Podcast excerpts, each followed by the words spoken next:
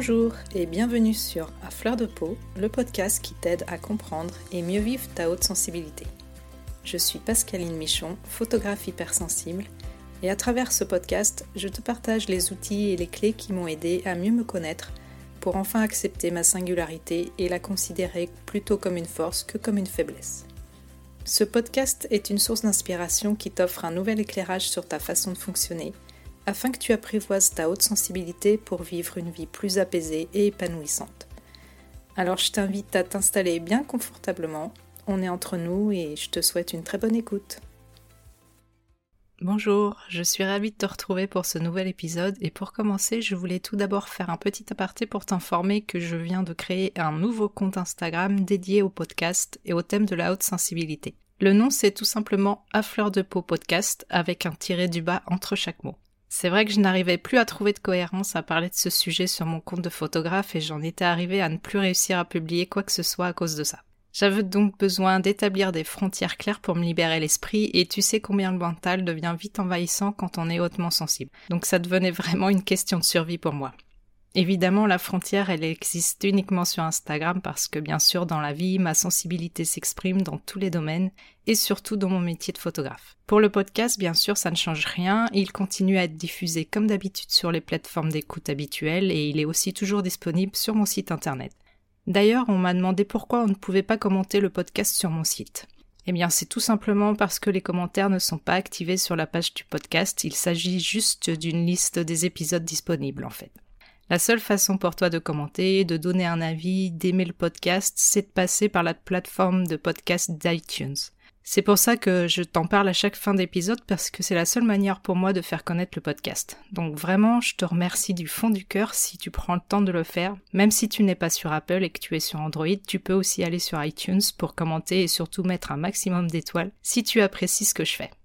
En tant qu'hypersensible, on a souvent horreur de faire ce genre de demande parce qu'on a l'impression de manipuler les gens, et ce n'est pas du tout dans notre tempérament. Mais bon, je n'ai pas d'autre moyen pour faire connaître le podcast, donc un énorme merci pour ça, et également si tu prends le temps de partager les épisodes sur tes réseaux sociaux. Donc voilà, je suis désolée pour cet aparté un peu long, et on va donc revenir au sujet qui nous intéresse dans cet épisode. Aujourd'hui, on va essayer de voir comment on peut faire pour se préserver quand on est hautement sensible. Car oui, c'est quand même la mission que je me suis donnée à travers ce podcast, d'apporter des clés qui t'aideront à mieux vivre avec ta singularité. La première clé que j'ai partagée avec toi dans ces premiers épisodes, c'est la fameuse connaissance de soi qui passe avant tout par la connaissance de ton fonctionnement d'hypersensible. Alors je ne vais pas revenir sur tout ce que je t'ai déjà dit et je t'invite à aller écouter les épisodes précédents si tu ne l'as pas encore fait mais on a vu que les personnes hautement sensibles présentent en fait une hyperréactivité aux stimuli, qu'ils soient internes comme nos émotions, nos pensées, nos sensations, ou externes, c'est-à-dire tout ce qui nous parvient de notre environnement. En général, la principale problématique des personnes concernées par la sensibilité élevée, c'est de savoir comment faire pour gérer, voire contrôler ses émotions. Donc là, je vais te décevoir tout de suite, tu ne peux pas contrôler tes émotions. Tes émotions, elles te traversent, tu les vis, tu les ressens, tu les expérimentes comme tu veux, mais tu ne peux pas les contrôler. Plus tu vas t'acharner à vouloir les contrôler, à les nier, et plus tu vas être dans la souffrance et le mal-être. Sans aucun doute, ton corps te rappellera à l'ordre en t'infligeant des maux divers comme des migraines, du stress chronique, des maux de ventre, d'estomac, des palpitations, et j'en passe. Le mieux que tu puisses faire, c'est d'accepter pleinement cette facette de ta sensibilité et t'autoriser à vivre pleinement tes émotions, à les reconnaître, à les accueillir, même si parfois ce n'est pas toujours facile. Des techniques comme la respiration et la méditation, entre autres, aident grandement à mieux vivre ces émotions. J'aborderai le thème particulier des émotions dans un autre épisode aussi, je ne vais pas m'attarder dessus aujourd'hui. Ce dont on a moins conscience au départ quand on découvre ce qu'implique notre haute sensibilité, c'est ce côté de l'hyperstimulation permanente. Et c'est surtout cette faible tolérance aux stimuli qui fait qu'on termine souvent nos journées complètement vidées et au bout du rouleau. Je t'ai parlé dans le premier épisode que le fait d'être extrêmement stimulé en permanence peut nous faire valoir d'être sujet à de la fatigue chronique. Je peux te dire que moi, par exemple, quand je sors d'un reportage de 4 heures chez une famille, il ne faut rien me demander, je suis complètement HS. Et quand je rentre chez moi, je n'ai qu'une envie, c'est d'aller m'allonger sur mon lit au calme pour pouvoir recharger mes batteries. Et avant de connaître mon fonctionnement d'hypersensible, j'avais tendance à me culpabiliser. Je me traitais de bonne à rien, de feignante, je m'en voulais énormément d'être comme ça. Quand j'étais salariée et que je rentrais le soir après le travail, ou même quand je suis devenue assistante maternelle après, je ne supportais rien, j'envoyais souvent balader mes enfants quand ils me sollicitaient, et je me mettais facilement en colère. Et je finissais mes journées au bord du gouffre. Maintenant, je sais pourquoi, je l'accepte beaucoup mieux, et je mets des choses en place pour me ressourcer et me préserver. Alors qu'est-ce qu'on peut faire concrètement pour se sentir mieux et surtout éviter d'arriver au point de non-retour au niveau de la stimulation? Comme je te l'ai déjà dit, même si on possède ce point commun de la haute sensibilité, on est tous différents et c'est à toi ensuite de voir ce qui va fonctionner pour toi ou pas. Personnellement, j'ai une personnalité plutôt introvertie et peut-être que toi tu es plutôt extraverti et tes besoins ne seront sans doute pas les mêmes tout à fait. En premier lieu, il convient de faire attention à son sommeil. Le sommeil est le meilleur moyen pour récupérer de la stimulation sensorielle, ou en tout cas le repos au calme. Il faut veiller à respecter son rythme de sommeil dans la mesure du possible et de ne pas se sentir coupable parce qu'on a besoin de beaucoup dormir. En tout cas, c'est mon cas. Il ne faut pas hésiter non plus à faire des siestes, même si c'est une micro-sieste de 10 minutes, le, midi par exemple, dans ta voiture si tu en ressens le besoin. Le soir, il faut se coucher de bonne heure, de préférence en évitant le plus possible de consulter des écrans avant de s'endormir, qui sont bien évidemment des sources de stimulation. Donc la télé dans la chambre, par exemple, ce n'est vraiment pas une bonne idée. Et le téléphone ne devrait pas non plus avoir droit de citer dans ta chambre. Personnellement, mon téléphone reste sur mon bureau le soir et je ne le reprends le matin qu'après avoir déjeuné et m'être préparé et douché. J'ai également programmé un arrêt des notifications dès 20h30 pour ne pas être dérangé. C'est vrai qu'on vit dans un monde hyper connecté et il faut prendre conscience que ce n'est pas une bonne chose pour les personnes hautement sensibles que nous sommes. C'est une grande source de stress et une détox digitale de temps en temps peut être une très bonne chose. Alors c'est vrai que je comprends que ce n'est pas facile, moi-même parfois j'ai du mal et euh, on a toujours l'impression qu'on va louper quelque chose d'important si on n'est pas connecté 24 euh, heures sur 24, mais en réalité ça nous fait plus de mal que de bien. Donc évidemment à adapter à tes besoins particuliers et à tes habitudes, mais essaye de faire en sorte d'avoir un sommeil de qualité et de dormir suffisamment. La deuxième recommandation que je peux te faire, c'est de te protéger des sources de stimulation et de stress. Tu te rends bien compte qu'elles sont très nombreuses dans notre environnement quotidien. Entre le travail, euh, les enfants à gérer si tu en as, les sorties avec les amis, même si en ce moment c'est un peu plus compliqué, la gestion du quotidien, on est constamment bombardé d'informations sensorielles.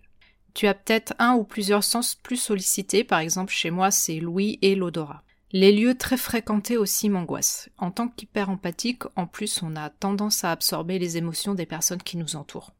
C'est donc important de pouvoir se ménager des moments de tranquillité et de solitude pour pouvoir décompresser, et ce régulièrement au cours de la journée.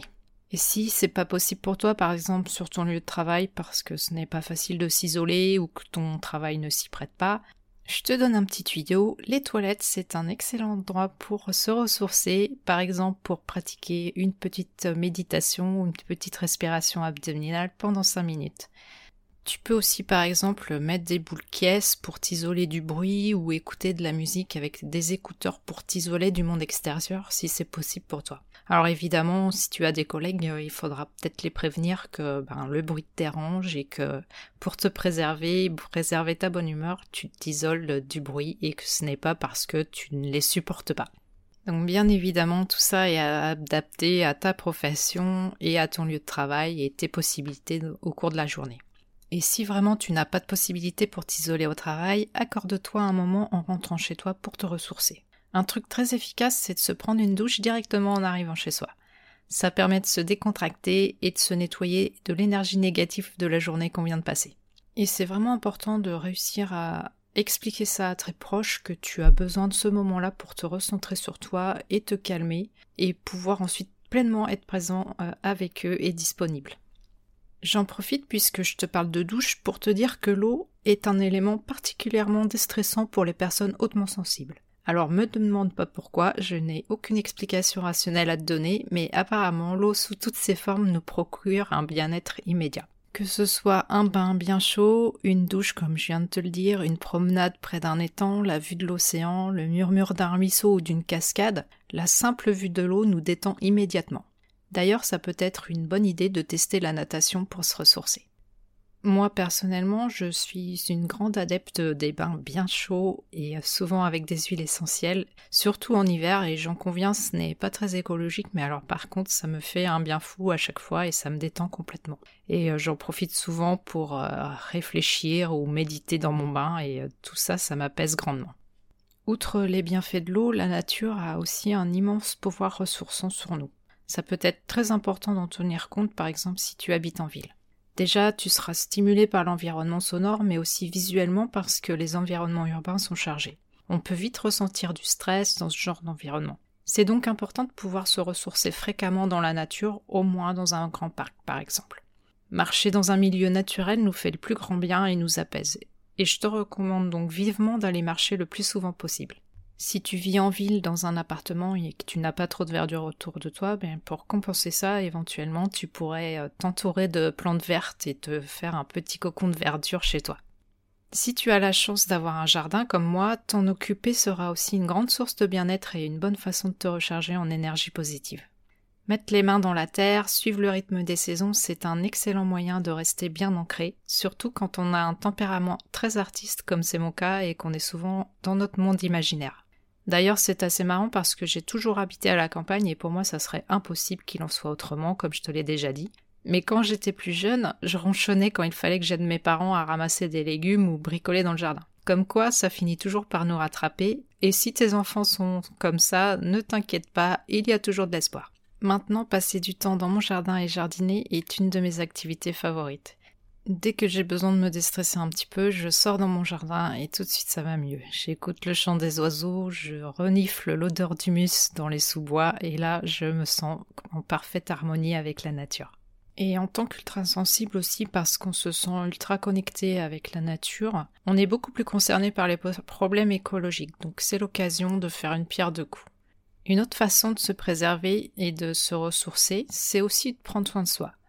Je l'ai déjà évoqué à plusieurs reprises, mais on a tendance, nous, les ultrasensibles empathiques, à beaucoup s'occuper des autres, à se préoccuper de leur bien-être au détriment d'une autre. Mais c'est pourtant essentiel de ne pas s'oublier dans l'équation. À toujours donner, donner, donner, on se vide et on s'épuise complètement. Il y a de nombreuses façons de prendre soin de soi et je viens déjà de t'en partager quelques-unes, mais il s'agit de faire des activités qui te ressourcent. Par exemple, lire un livre, aller boire un café avec une personne qui te fait du bien, s'offrir un soin comme un massage par exemple, même si euh, en fonction de notre forte réceptivité sensorielle, c'est vrai que parfois euh, se faire toucher pour certaines personnes ça peut être compliqué, donc euh, évidemment c'est à voir en fonction de toi. je te le disais aussi, prendre un bain avec des huiles essentielles. Si tu as un animal de compagnie, ça peut être passer du temps avec lui. Moi par exemple j'ai des chats et les caresser, ça me procure vraiment une grande détente. Tu peux aussi écouter de la musique douce, des sons de la nature. Et euh, la respiration consciente et la méditation ou encore le yoga sont aussi des activités vraiment efficaces pour se recentrer sur soi et s'ancrer dans la réalité. Parce que c'est un petit peu notre problème en tant qu'hypersensible, c'est que parfois on est un peu trop dans le mental et c'est un peu paradoxal, mais on a tendance à être euh, un peu trop déconnecté de nos sensations. Et du coup, c'est vrai que la méditation et la respiration, ça aide grandement à, se reconnecter aux sensations corporelles et à être plus présent euh, à soi et au monde en fait. Un autre point important que j'avais envie d'aborder euh, pour terminer, c'est aussi de faire attention euh, aux personnes que tu fréquentes et surtout aux personnes que j'appelle les, les vampires énergétiques. Donc je comme ça les personnes qui ont le don de te vider de toute ton énergie dès que tu es en leur présence. Alors ça peut être des personnes parmi tes proches, mais aussi des connaissances ou des collègues de travail. Et ces personnes-là, soit passent leur temps à se plaindre ou à critiquer les autres, soit elles passent leur temps à te faire des remarques désobligeantes ou t'envoyer des pics mine de rien du genre Ah, t'es sûr que c'est une bonne idée de faire comme ça? Non, mais ça marchera jamais, moi à ta place je ferai ça. Ce qui a pour effet de te saper le moral et d'entamer ta confiance en toi. En général, ces personnes-là, tu les reconnais parce qu'en leur présence, tu te sens énervé, complètement tendu, mal à l'aise et tu as envie euh, juste de prendre tes jambes à ton cou.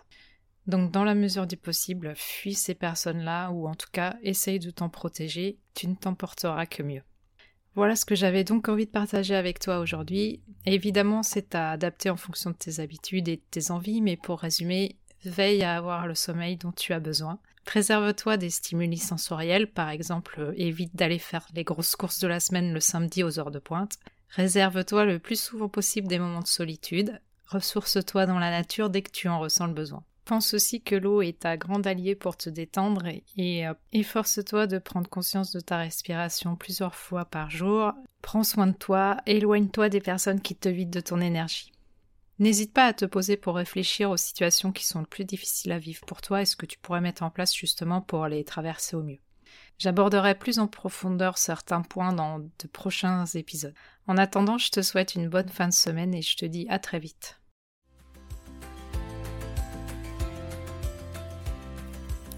Voilà, je te remercie pour ton écoute. J'espère que cet épisode t'aura été utile. Si tu l'as apprécié, je te serais vraiment reconnaissante de me laisser un avis et plein de petites étoiles sur Apple Podcast pour m'aider à le faire connaître. N'hésite pas non plus à le partager si tu penses que ça peut être utile à d'autres personnes. Tu peux retrouver les épisodes sur mon site internet à l'adresse suivante www.pascalinemichonphotographe.com dans la rubrique podcast. Si tu as envie d'échanger avec moi à propos de l'épisode, j'en serais vraiment ravie. Pour ça, tu peux me contacter sur Instagram, là où je suis la plus présente. Mon compte, c'est tout simplement Pascaline Michon. En attendant, je te donne rendez-vous la semaine prochaine pour un nouvel épisode. À bientôt!